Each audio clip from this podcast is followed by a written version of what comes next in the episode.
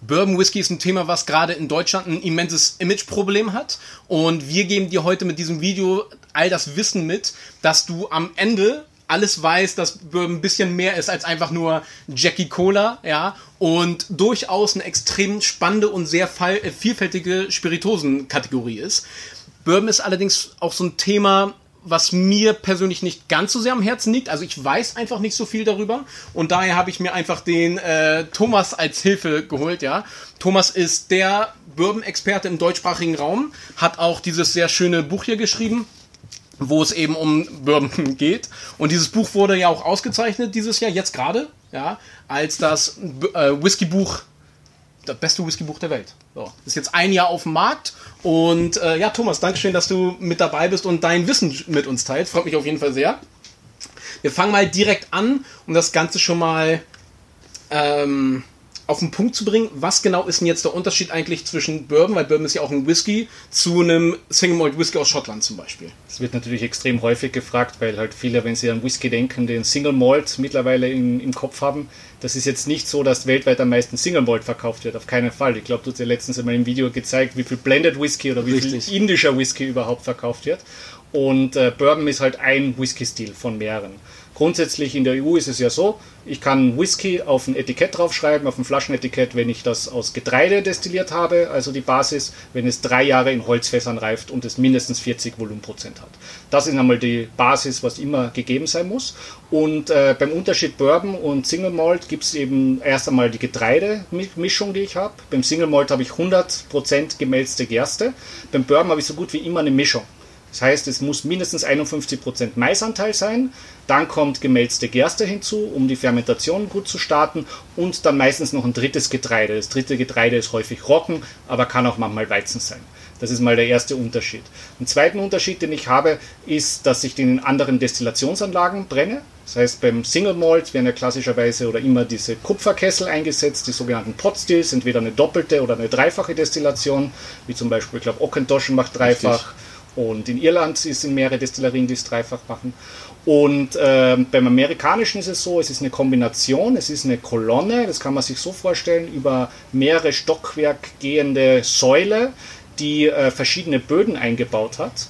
Und in diese Böden wird ganz oben wird das Distiller Bier, also die fermentierte, also die, die, die, die vergorene äh, Getreide wird da eingeleitet, die fällt dann nach unten, passiert jeweils diese Ebenen und von unten gibt man Wasser, heißen Dampf rein. Mhm. Und die treffen aufeinander und da kommt es zu ganz wilden äh, Vorgängen im chemischen Bereich und zu einer enormen Erhöhung des Alkoholgehalts.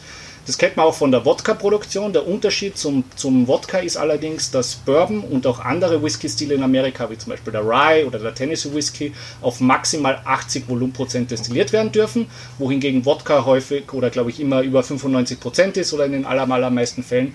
Und ähm, das ist mal eine Limitierung, aber ich habe nach dieser Kolonne auch noch einen kleinen Kupferkessel. Und dieser kleine Kupferkessel nennt sich Doubler oder Thumper. Und da wird der Alkohol noch ein bisschen erhöht, wird halt mit maximal 80 Volumenprozent entnommen und darf dann mit maximal 62,5 Volumenprozent in Fässer gefüllt werden. Und jetzt kommt der ganz große Unterschied, für mich der bedeutendste, weil bei der Fassauswahl bist du äh, gezwungen, wenn du einen Bourbon verkaufst, dass dieser in neun ausgekohlten Eichenholzfässer reift. Aber ich glaube, da kommen wir später noch darauf zurück, was das überhaupt bedeutet. Das heißt, es ist immer ein neues Fass und bei den Schotten ist es dann eben meistens ein gebrauchtes, geht natürlich auch neu, aber erfahrungsgemäß nehmen die aller, allermeisten halt gebrauchte Fässer. Ich habe ein unterschiedliches Destillationsverfahren, ich habe ein unterschiedliches Getreide und die Herkunft. Schottischer Single Malt aus Schottland, Bourbon darf nur aus den USA hergestellt werden. Ich glaube, das sind so die, die ganz, ganz wesentlichen Sachen, wie sie unterscheiden. Das Klima spielt natürlich noch eine große Rolle, das hat aber wieder mit dem Thema Herkunft und Lagerung zu tun. Genau, also da hast du jetzt ja schon mal eine sehr gute Übersicht einfach gemacht. Also für diejenigen, die kurz Bescheid wissen, hast du jetzt alle Informationen und jetzt gehen wir nochmal ein bisschen mehr ins Detail für die einzelnen Schritte. Was die Destillation angeht, ist es denn vorgeschrieben, dass es immer ein Column Still sein muss oder könnte ich jetzt rein theoretisch auch mit einem Pot Still ähm, destillieren und das dann auch als Bourbon bezeichnen. Das könntest du. Also es ist überhaupt nicht vorgeschrieben und es passiert auch. Also okay. die Kolonnenanlagen werden nur von den Großproduzenten verwendet, weil wenn ich eine Kolonne habe, wenn ich mich als Unternehmer entscheide, eine Kolonne reinzustellen, dann muss ich extrem große Mengen herstellen. Mhm. Und extrem große Mengen herstellen heißt, ich brauche Riesentanks, um die Getreidesachen äh, vorzubereiten, um das Einkochen zu machen, um die Fermentation zu machen. Ich brauche Riesenlagerhäuser und dergleichen. Also das heißt, es geht nur für Großproduzenten. Es gibt viele kleine kleinen äh, in Amerika, die Bourbon machen und die machen das genauso auf einer Potstill. Oder auf einer Hybridanlage, so wie ich zuerst eine Potstill habe und danach eine Kolonnenanlage. Die sieht man mittlerweile immer häufiger. Okay, also da hast du durchaus noch Spielraum, was ja natürlich auch wieder eine, einen unterschiedlichen, leicht unterschiedlichen Stil ja erschafft, was ja auch wieder für eine gewisse Vielfalt eben sorgt. Auf jeden Fall. Also okay. Vorteil, also wenn man es immer Vorteil, Nachteil, es ist je nach Perspektive. Vorteil ist, dass beim amerikanischen Whisky wesentlich weniger vorgeschrieben ist bezüglich Destillation, mhm. als wie jetzt beim, beim schottischen und demnach auch beim Getreide natürlich. Also du kannst genauso äh, einen amerikanischen Whisky auf Hirsebasis machen oder auf Dinkelbasis, Buchweizen dergleichen. Solange das verarbeitbar ist, ist das alles möglich. Äh, da ist in Schottland einfach mehr Restriktionen, weil die gegebene Industrie äh, möchte, dass genau dieser Stil weitergemacht wird und der gut ankommt. Und das versuchen sie so gut wie möglich zu schützen. Dadurch hat man weniger kleine, kleine äh, Mikrobrenner wie in Amerika. Da sind wir, glaube ich, jetzt so 1300, 1400, die Whisky brennen, wovon nur eine kleine, also unter 100 sind in Europa erhältlich, hätte ich mhm. gesagt. Der Rest ist viel im kleinen Raum. Die machen halt American Whisky und zusätzlich noch Apfelbrand oder Gin genau. oder ja. Liköre, was auch immer. Genau. Und auch jetzt bei der Herkunft, wenn man an Bourbon Whisky denkt, pauschal denkt man ja immer nur an Kentucky. Mhm. Darf Bourbon auch von woanders herkommen oder muss es Kentucky sein? Nein, muss nicht Kentucky sein. Also Bourbon kann aus jedem amerikanischen Bundesstaat herkommen. Das ist eine Vorschrift, äh, die es seit den 60er Jahren gibt. Also wenn ich mich nicht ganz täusche, 1964. Damals hat der amerikanische Kongress ähm, ein Gesetz erlassen, dass Bourbon a distinctive product of the United States of America ist. Mhm. Und seitdem gibt es keinen mexikanischen Bourbon mehr oder keinen kanadischen Bourbon mehr. Wenn man das auf das Etikett schreibt, äh, riskiert man äh, verklagt zu werden. Das ist genauso geschützte Herkunftsbezeichnung wie Tequila, wie Cognac, wie ähm, Brunello, was auch immer. Gell? Also das heißt, da hat man verschiedenste Sachen. Und äh, Kentucky ist aber jenes Bundesstaat, wo nach der amerikanischen Prohibition, wo man vielleicht auch noch zu sprechen drauf kommen, also jene Zeit von 1920 bis 1934, wo der Alkoholkonsum in Amerika ähm, erlaubt war, aber du durftest ihn nicht verkaufen, also du durftest nur im Privaten trinken, du durftest ihn nicht herstellen und du durftest ihn nicht, äh, nicht transportieren. Mhm. Das heißt also mega Einschränkungen. Und in dieser Zeit gab es weiterhin ein paar Destillerien, die noch ihre Lager verwalten durften, beziehungsweise ab 1928 kontingentiert neu zu brennen. Und diese Produzenten waren mehrheitlich in Kentucky. Okay. Und dadurch ist zu erklären, wieso heutzutage so eine riesige Dominanz ist bei Kentucky. Ich habe die Zahl nicht ganz genau im Kopf, es ist irgendeine 60er-Zahl. Also wir haben gerade aktuell so um die 60, 68, ich weiß es nicht genau, Destillerien in Kentucky, die amerikanischen Whisky herstellen. Und das ist natürlich eine große Konzentration und vor allem in Bezug von Menge sind sie immer noch führend. Wenn man historisch zurückgeht, äh, was im Buch dann auch beschrieben wird, gab es aber natürlich auch Bundesstaaten wie Pennsylvania, wie New York, wie auch Illinois, wo ganz, ganz viel äh, gebrannt wurde. Und äh, mittlerweile ist aber so, dass Kentucky sich einfach als die, die Nummer 1 etabliert hat. Der meistverkaufte amerikanische Whisky ist aber aus Tennessee, den Namen, das du am Anfang angesprochen ja. hast, der Jack Daniels. Ja. Richtig. Also das ist auch nochmal wichtig für dich zu wissen. Thomas hat halt eben dieses geballte Wissen rund um diesen Thema und wir werden wir können alles nur kurz ankratzen, weil genau deswegen ist ja auch so ein Buch entstanden und das können wir jetzt natürlich nicht in ein äh, in ein ganzes Video packen. Das heißt, wir schneiden alles schön kurz an, geben dir die wichtigsten Informationen mit. Und wenn dich das Ganze detailliert äh, interessiert, ist auf jeden Fall sein Buch sehr zu empfehlen. Ich pack's dir unten danach auch noch mit in die Links eben rein, dass du da ganz einfach draufklicken kannst. Genau. Das heißt, wir haben schon gelernt, alles klar, Bourbon muss aus Amerika kommen, kann aber von überall herkommen. Wobei gerade von der Menge, wie du es ja auch so schön gesagt hast, kommt natürlich der Hauptbestandteil aus Kentucky, beziehungsweise eben auch aus Tennessee jetzt der Rohstoff Mais. ist ja schon extrem entscheidend, ob ich jetzt eben bei gemerste ähm, Gerste als Rohstoff habe oder eben Mais. Wie macht sich denn der Unterschied bemerkbar, wenn ich jetzt 51% Mais habe oder zum Beispiel 100% Mais? Ja. Werde ich ganz gleich darauf eingehen. Eine Wichtigkeit noch nicht, dass sich jetzt gleich Leute haten, okay. äh, wegen Tennessee. Ja. Also äh, natürlich steht auf einer Flasche Jack Daniels oder George Dickel nirgendwo Bourbon drauf. Aber vom Gesetz her könnten sie sich genauso als Bourbon bezeichnen. Das heißt, äh, Leute, die jetzt sagen, äh, das ist jetzt Tennessee Whiskey, äh, ja, das ist so, aber prinzipiell hat Tennessee Whiskey genau dieselben Vorgaben wie Bourbon, einzig noch ein oh, Zusatz ja. der Extrafiltration. Mhm. Also, äh, dass man das, das, das mal erledigen, man hat wenig Flaschen aus Tennessee, die Bourbon drauf haben, aber Gut, das ist jetzt einfach so eine juristische Geschichte. Tennessee Whisky ist ne? einfach, einfach die Ahornholzkohle-Filtration. Genau. Und Tennessee Whisky muss wirklich aus Tennessee kommen. Mhm. Das, und zu 100 Prozent. Also mhm. auch die ganze Zeit dort gelagert sein. So, jetzt das Thema Getreide ist auch ein super spannendes Thema. Mindestens 51 Prozent ist vorgeschrieben. Das heißt, das ist das absolute Minimum, was ich mit dem Mais reingehen kann. Aber 100 äh, Prozent Mais-Whiskys gibt es, aber nur sehr wenige. Mhm. Das machen hauptsächlich äh, kleine Mikrodestillerien und auch nur im eher geringeren Bereich. Warum? Weil es oft dem Bourbon dann an einer gewissen Nuance fehlt. Der Roggen und der Weizen, auch wenn es da nur 10, 15 Prozent reinkommen, manchmal ein bisschen mehr, aber selten über 30, äh, gibt einfach noch eine ganz eigene Richtung vor.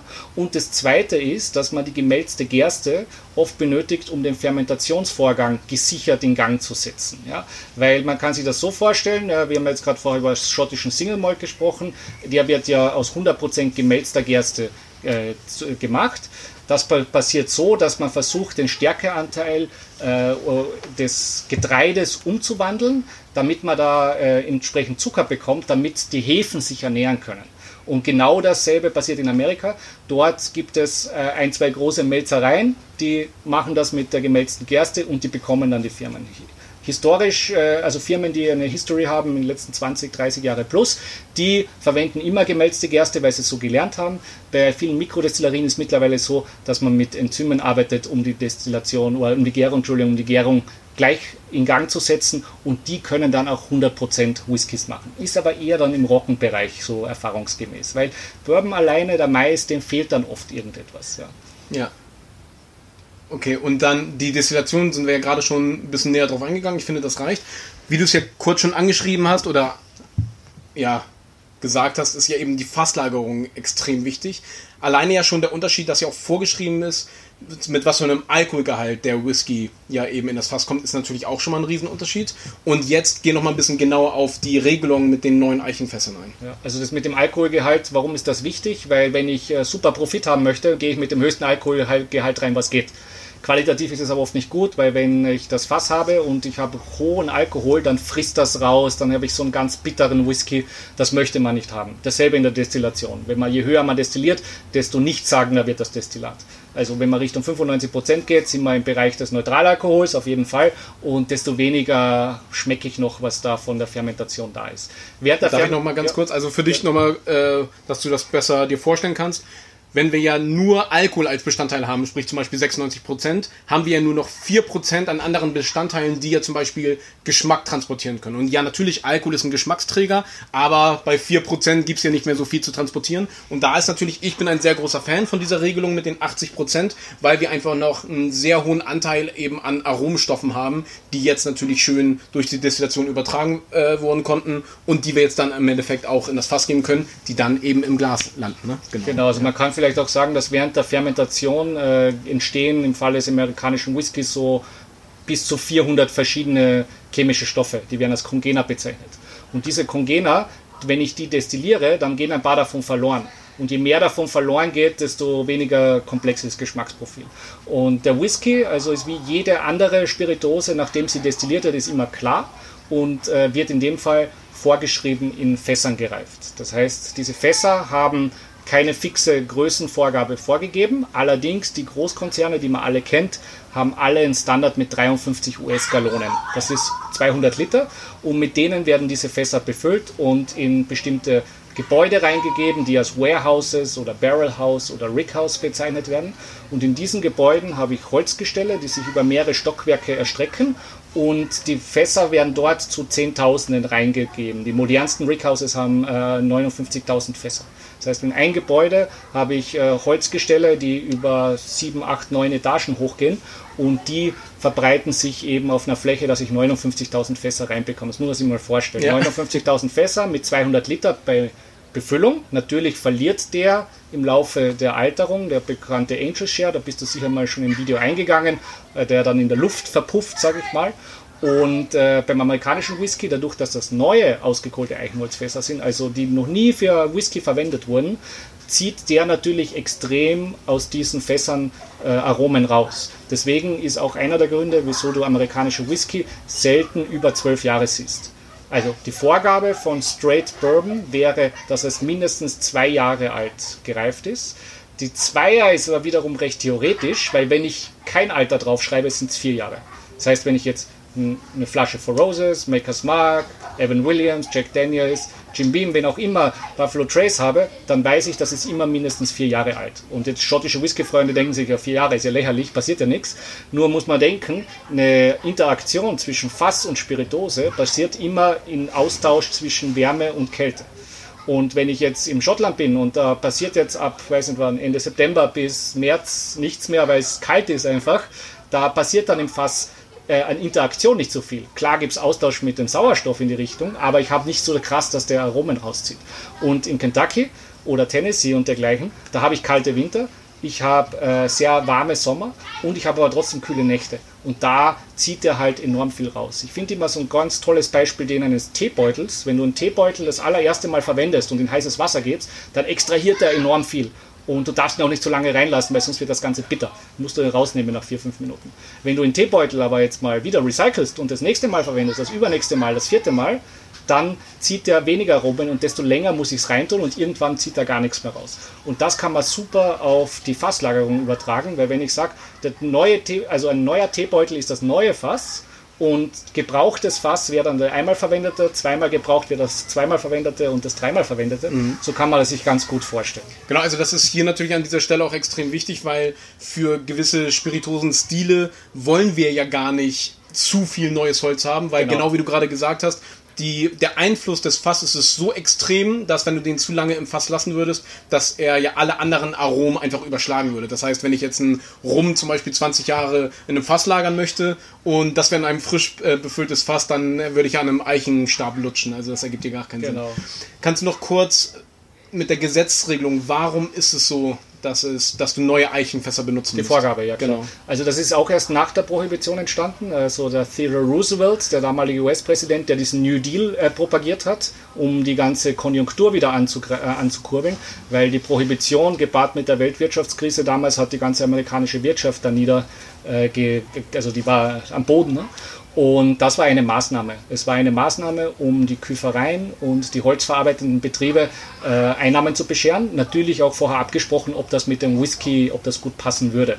Und seitdem ist es eben vorgeschrieben, dass eben ein, ein Bourbon Whisky, ein Rye Whisky, ein Malt Whisky, ein Rye Malt Whisky und ein Wheat Whisky, Wheat steht für Weizen, dass die alle in neun ausgekohlten Eichenholzfässer reifen müssen. Und äh, man kann sich das so vorstellen, die äh, Bäume werden gefällt, die sind im Bereich zwischen 60 und 100 Jahre. Die werden dann durch umwegiges Gelände in äh, so äh, holzverarbeitende Betriebe weitergegeben. Die äh, zerschneiden die und äh, machen so Bretter draus. Die Bretter müssen aber dann erstmal im Freien oder in beheizten Hallen gelagert werden, damit sie das, der Wasseranteil sich reduziert und anschließend werden die immer noch mit Hand, äh, mit Hand zu Fässern verarbeitet. Das, das, ist ein sehr komplexer Vorgang, wird im Buch gut beschrieben. Können wir natürlich noch im Detail gehen, aber dann wird irgendwann das Video verschenkt. Das ist wirklich ein eigenes Video genau. nochmal wert ja, eigentlich. Genau. Ja. Und äh, dieses Fass, wenn es fertig ist, wird dann eben erstmal getoastet, das heißt mit ein bisschen äh, Wärme behandelt äh, dass es so leicht karamellisiert und dann mit einer Stichflamme für wenige Sekunden, die wirklich extrem heiß ist und wo dann so eine Austauschschicht zwischen Fass und dem Innenleben entsteht. Also man kann sich so vorstellen, Holz ist auch ein lebender Organismus auf eine gewisse Weise und die versuchen, wenn sie attackiert wird, sprich ein Feuer ist Attacke, versucht das Holz das abzuwenden und dadurch wird die ganze Energie zu dieser Stelle überlagert, wo diese Attacke ist. Und dort entsteht dann voll eine Kruste, eine, eine, sehr zuckerreiche Kruste. Und daraus äh, können dann die, die Spiritose danach äh, der, sich austauschen. Weil würde ich das nicht machen, habe ich einfach Holz und Flüssigkeit Und ja, das ist wie wenn ich eine eigene Infusion mache, irgendwie einen Wodka nehme und irgendwas reinhau, ohne irgendwas noch zusätzlich zu machen. Das kann funktionieren, aber meistens funktioniert nicht so toll. Ja. Genau das ist ja auch der Unterschied, warum das Ganze ja nicht einfach nur holzig schmeckt, wie wenn ich mir ein Stück Holz in den Mund stecke ja. oder an einem Ast kaue, ja. sondern warum du eben diese schöne Harmonie hast zwischen Vanille, Aro also Aromen, nicht im Sinne von Zusätzen, sondern was eben aus dem Holz gelöst wurde. Genau, es darf nichts zugesetzt werden, das ist vielleicht auch wichtig. Bourbon an sich darf keine Zusätze haben und jeder Straight Whisky aus Amerika darf keine. Schaut mal in euer Spiritosenregal oder bei euren äh, Schnapsdealer eures Vertrauens die meisten oder fast alle Bourbons, äh, die steht ein Straight vorne. Und das hat einen Grund. Straight bedeutet eben bis auf Wasser keine Zusätze. Warum braucht man das Wasser? Um den Whisky wieder runter zu verdünnen. Wir gehen mit 62,5 Volumenprozent raus, rein, aber nach einer gewissen Lagerung kann der mehr werden, kann der weniger werden, je nachdem. Und dann möchte man ja auf Trinkstärke runter reduzieren. Und äh, deswegen darf man Wasser hinzufügen, aber sonst halt nichts. Und mit Straight habe ich auch die Vorgaben, dass ich ein Mindestalter habe. Weil da muss man aufpassen, in der EU ist es egal, weil in der EU ist sowieso äh, Whisky als drei Jahre definiert, da habe ich das es. Aber in Amerika gibt es die Definition Whisky nicht in diesem Sinne. In Amerika heißt Whisky auch nur eine Sekunde im Fass, mhm. wäre ein Whisky. Ähm, dort muss man sich schauen, eben, dass es ein Straight Whisky ist, weil dann weiß ich, ich habe mindestens diese zwei beziehungsweise vier Jahre, wo ich vorher gesagt habe. Und auch ganz wichtig an dieser Stelle finde ich ja wirklich äh, kein Zuckercouleur, ja? ja? Was ja bei so ziemlich jeder Spiritose in irgendeiner Form erlaubt ist. Beim Bourbon im Endeffekt gar nicht. Ja. Es ist gar nicht erlaubt und äh, bei Straight Rye dann auch zum Beispiel. Ja. Wenn nur Rye draufsteht, darf man äh, hinzufügen. Ich glaube zweieinhalb Prozent oder so. Ja. also da muss man aufpassen. Es gibt da ein paar Fälle, wo ich dann auch, also das Buch ist auch schon kritisch gehalten, auch natürlich. Sehr und da sind ein paar Sachen, wo ich da ein bisschen was versuche aufzudecken. Ja. Und ähm, das ist auch sehr interessant, weil aufgrund des Klimas ist da die Region, wo Bourbon oftmals reift, eine der wenigen Regionen, wo sich tatsächlich bei der Fasslagerung der Alkoholgehalt auch erhöhen kann, weil normalerweise Alkohol ist ja flüchtiger als Wasser und deswegen nimmt der Alkoholgehalt zum Beispiel in Schottland oder in der Cognac-Region oder wie auch immer, nimmt der Alkoholgehalt eben ab, wobei in gewissen Bereichen in Amerika nimmt der Alkoholgehalt tatsächlich zu, was natürlich auch sehr äh, mag man dann immer gar nicht glauben. Das ist immer so, das klingt gar nicht logisch. Ja. Da gibt es dann auch mehrere Beispiele, die man erwerben kann. Also erinnert euch, 62,5 Volumenprozent, das ist das Maximum, wo ich reingehen darf. Aber wenn ich jetzt einen George T. Stack zum Beispiel hernehme oder einen Elijah Craig Barrel Proof oder einen Bookers, das sind alles Bourbons, die im höheren äh, Prozentbereich sind. Die werden auch nicht mit Wasser verdünnt und äh, auch nicht speziell filtriert in die Richtung, keine Kältefiltration und dergleichen. Und die werden einfach dann ungeschminkt von der Fäss, vom Fass oder von mehreren Fässern dann rausgegeben und da gibt es welche, die haben 70 Prozent. Mhm. Also ist echt krass. Nur aus Mill und sowas hat ja auch. Zum. Beispiel, die haben immer über 70, ne? Ich glaube, jede Abfüllung hat über 70, oder? Äh, Noah's Mill nicht, nee. Sorry, Sorry Noah's Mill hat irgendwie was anderes, aber ich glaube, die sind unter 62. Ja? Ich würde da mal schauen, glaube ich, so 58, irgendwas. Aber vielleicht kann ja die Regie Regieassistenz da kurz mal nachschauen. Also es geht jetzt um einen Noah Mill, würde es jetzt in dem Fall gehen. Wie viel Prozent hat der? Ähm, das, das klären wir noch auf und schreiben wir unten ins Video rein. Unbedingt, Genau. Vielleicht kriegen wir es ja heute noch hin. Ja. Genau. Und Noah's Mill übrigens äh, ist ein Bourbon von äh, Kentucky Bourbon Distillers oder Willett, eine der Destillerien, die jetzt äh, vor kurzem wieder also eine neue eigene Destillerie bekommen hat. Die Willets hatten früher schon eine Destillerie bis Anfang der 70er Jahre. Damals ist aber amerikanischer Whisky komplett am Boden gelegen. Die haben sich verspekuliert, es wurde äh, weniger getrunken, vor allem in Amerika weil andere Spiritosen en vogue waren. Damals war die Hochzeit von Bacardi oder Wodka kam mhm. auch hoch und wurde am Anfang belächelt, aber hat sie halt voll, voll, voll erwischt dann, ja genau. Und dadurch hat es ein richtiges Destilleriesterben gegeben. Und ähm, die Familie Willett oder Carlswin, wie sie heute heißt, weil eben eine der Töchter das weitergemacht hat. Und äh, die haben sich dann gesagt, nö, so ganz aufhören wollen wir auch nicht, haben dann Fässer gekauft von anderen, weil damals gab es super viele Fässer und haben die unter diversen Labels abgefüllt. Ob das jetzt Old Spartstown war oder Noah's Mill oder Rowan's Creek und dergleichen. Und äh, das lief gut. Und jetzt ist aber so, dass American Whiskey gerade im Boomen wieder ist und äh, es gibt keine Fässer mehr. Demnach äh, mussten die jetzt überlegen, wie viele andere auch, und haben dann 2013 so roundabout, haben sie dann ihre eigene Destillerie endlich gemacht und ist eine der großartigen Whisky-Firmen, die wir haben, äh, die jetzt einfach neu am Markt sind, genauso wie jetzt Mictas oder Luxrow oder James E. Pepper, da gibt es wirklich einige. Es ist bei Weitem nicht mehr nur äh, Jim und Jack.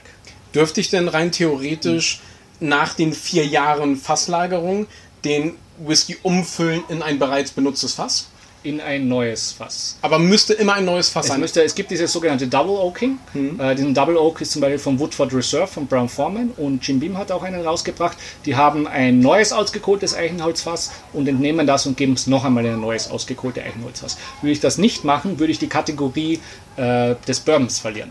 okay, das heißt, also ich, dann wäre es halt Whisky, dann wäre es American Whisky. Verstehe. Also, Also- American Whisky kann ich natürlich auch, ich kann auch mal äh, einen American Whisky haben, der nicht 51% Mais hat.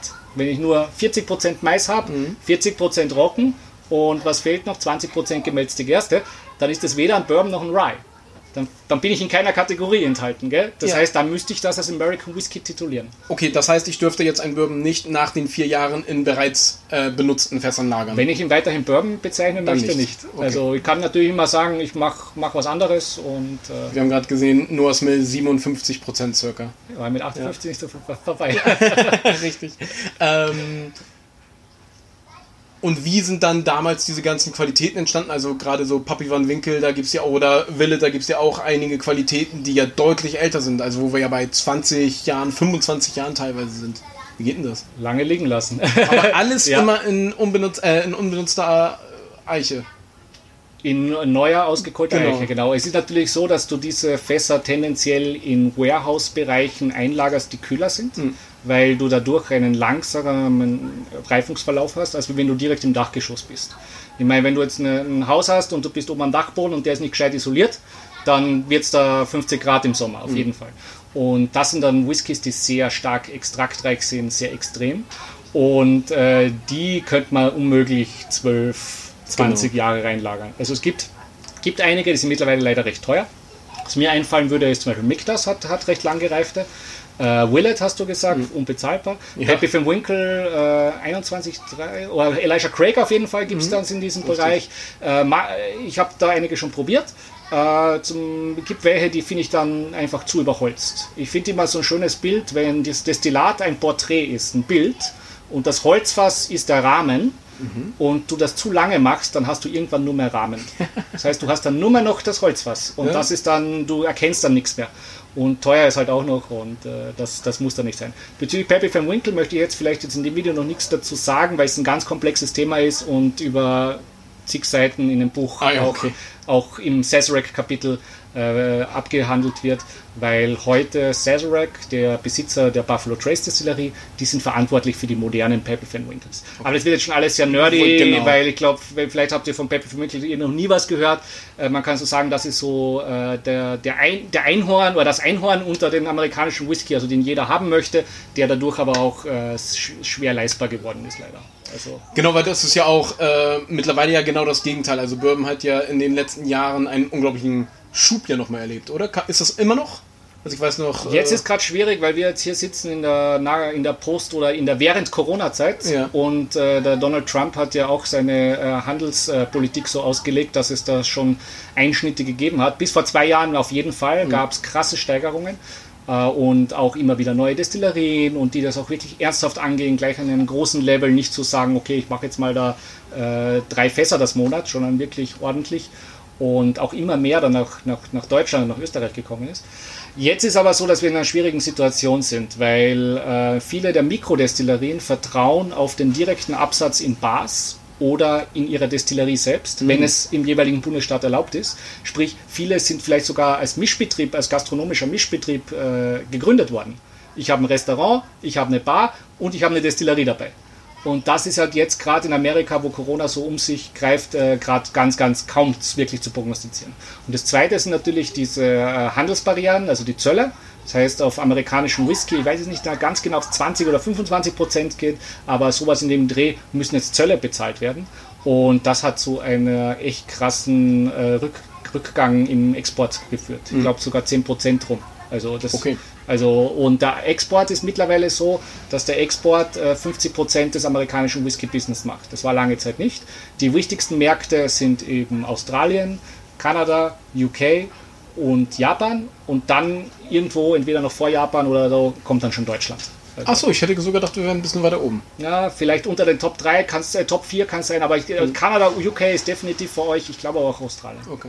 Ach ja, Australien saufen extrem viel American Whisky. Also es ist ein Wahnsinn, ja, wirklich, ja.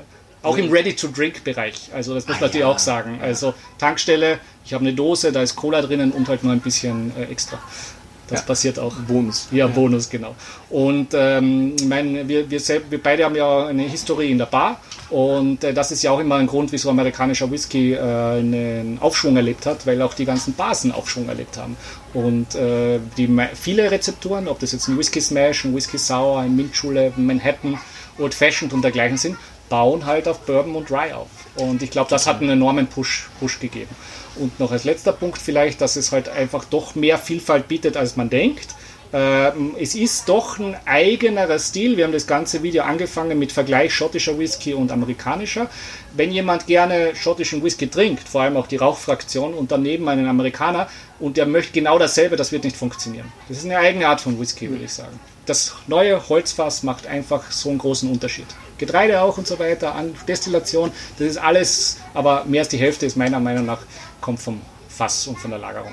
Was, was, für dich da auch einfach noch wichtig ist zu wissen, dass eben dadurch, dass die Bourbonfässer nur einmal befüllt werden dürfen, um es Bourbon zu nennen, ja, äh, werden diese dann wiederum an die schottische Whiskyindustrie oder eben auch an die Rumindustrie verkauft. Du kannst wirklich schon davon ausgehen, wenn es nicht anders auf dem Etikett eben steht, ähm, dass der Whisky oder der Rum eben im ehemaligen Bourbonfass gelagert wurde. Also es ist immens. Das sind alles ehemalige Bourbonfässer. Tequila auch.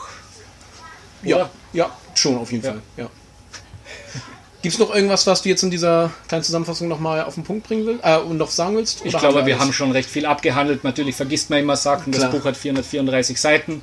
Und, äh, also genau. wirklich, dass du auch eine Vorstellung hast. Wir sind jetzt hier nur ganz, ganz grob, in, ja. äh, haben alles nur ganz grob angeschnitten. Wenn es dich interessiert, kauft dir unbedingt das sehr, sehr gut recherchierte und mit viel Arbeit und viel Liebe geschriebene Buch. Und ich finde, was man hier dem Böhm auch wirklich nochmal lassen muss, wir reden ja wirklich auch über eine Massenspiritus, das ist ja ein immenser Markt, wir reden über immense Mengen aber es gibt sozusagen keinen schlechten Bourbon, behaupte ich immer. Also das ist immer so witzig, weil ähm, wenn die Leute dann immer große Produzenten schlecht reden und das dann immer in die Schublade stecken mit irgendeinem Billigwodka, bin ich so, warte mal, warte mal. Also es ist trotzdem noch ein vernünftig destilliertes Produkt, was in echten Holzfässern für mehrere Jahre gelagert wurde. Kein Farbstoff, kein nichts. Also es ist, sage ich, ich bin nicht der allergrößte Bourbon-Fan, aber für eine auf dem Massenmarkt gesehen die hochwertigste Spirituose. Also was ich da vielleicht noch hinzufügen kann, das äh, ist, ist, ist, ist ganz gute Beobachtung. Warum ist der dann trotzdem relativ günstig? Das hat viel mit dieser Kolonnenanlagentechnik mhm. zu tun. Also wenn ich die in Potstill brennen würde, könnte ich nie diesen kompetitiven Preis fahren. Und ich finde auch, also wenn ich dann von der Bar her rangehe, ich finde mit einem Supermarkt Bourbon kann man einen sehr vernünftigen Whisky sauer machen.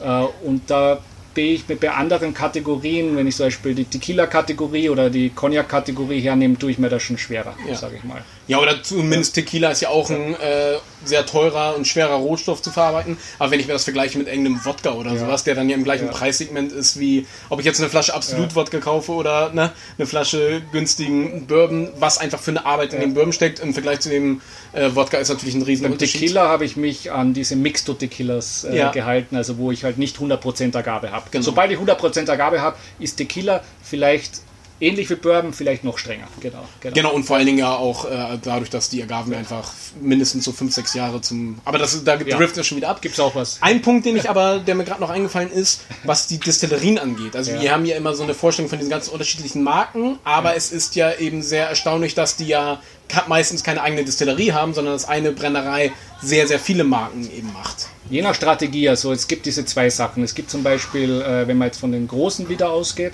Wild Turkey macht mhm. nur Wild Turkey. Mhm. Das Einzige, was vielleicht Russell's Reserve, okay, da weiß man auch Jimmy Russell, ja. Master Distiller und so weiter. For Roses macht For Roses, das versteht man, ja. Wenn ich zum Beispiel Heaven Hill hernehme, genau. Heaven Hill macht, äh, ich probiere es mal hinzubekommen, Evan Williams, Henry McKenna, Larceny, Old Fitzgerald, Rittenhouse, Pikesville, Elijah Craig habe ich glaube ich noch nicht gesagt, Mellowcorn, äh, J.W. Dance und jetzt so Sachen, die ich jetzt nicht im Kopf habe. Mhm.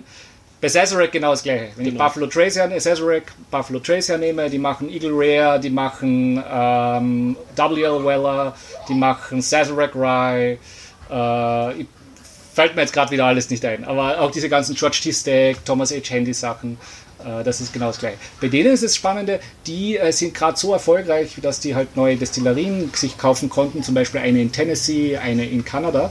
Und äh, weil die ein Produkt haben, was sich so verkauft oder besser verkauft als Jägermeister in den USA, das ist Fireball. Der wird aber nicht mit Bourbon gemacht. aromatisierte, ne? Da Ja. sind wir jetzt im Bereich nicht Bourbon, Ja. Neutralalkohol. Das ist sowas, wo man 95% mit einer Kolonne destilliert und danach noch irgendwelche Aromastoffe reingibt. Gibt es auch. Äh, Das ermöglicht der Firma äh, aber auch gute Sachen zu machen. Ja. Äh, Gutes, gutes Beispiel eigentlich, ja. Genau. Ja, sehr schön. Haben Ja, wir viel, viel, viel erledigt, ja. Auf jeden Fall. Dann danke ich dir auf jeden Fall für deine Zeit. Wenn es dir da auch gefallen hat, ähm, auch danke an dich natürlich fürs Zuschauen oder fürs Zuhören.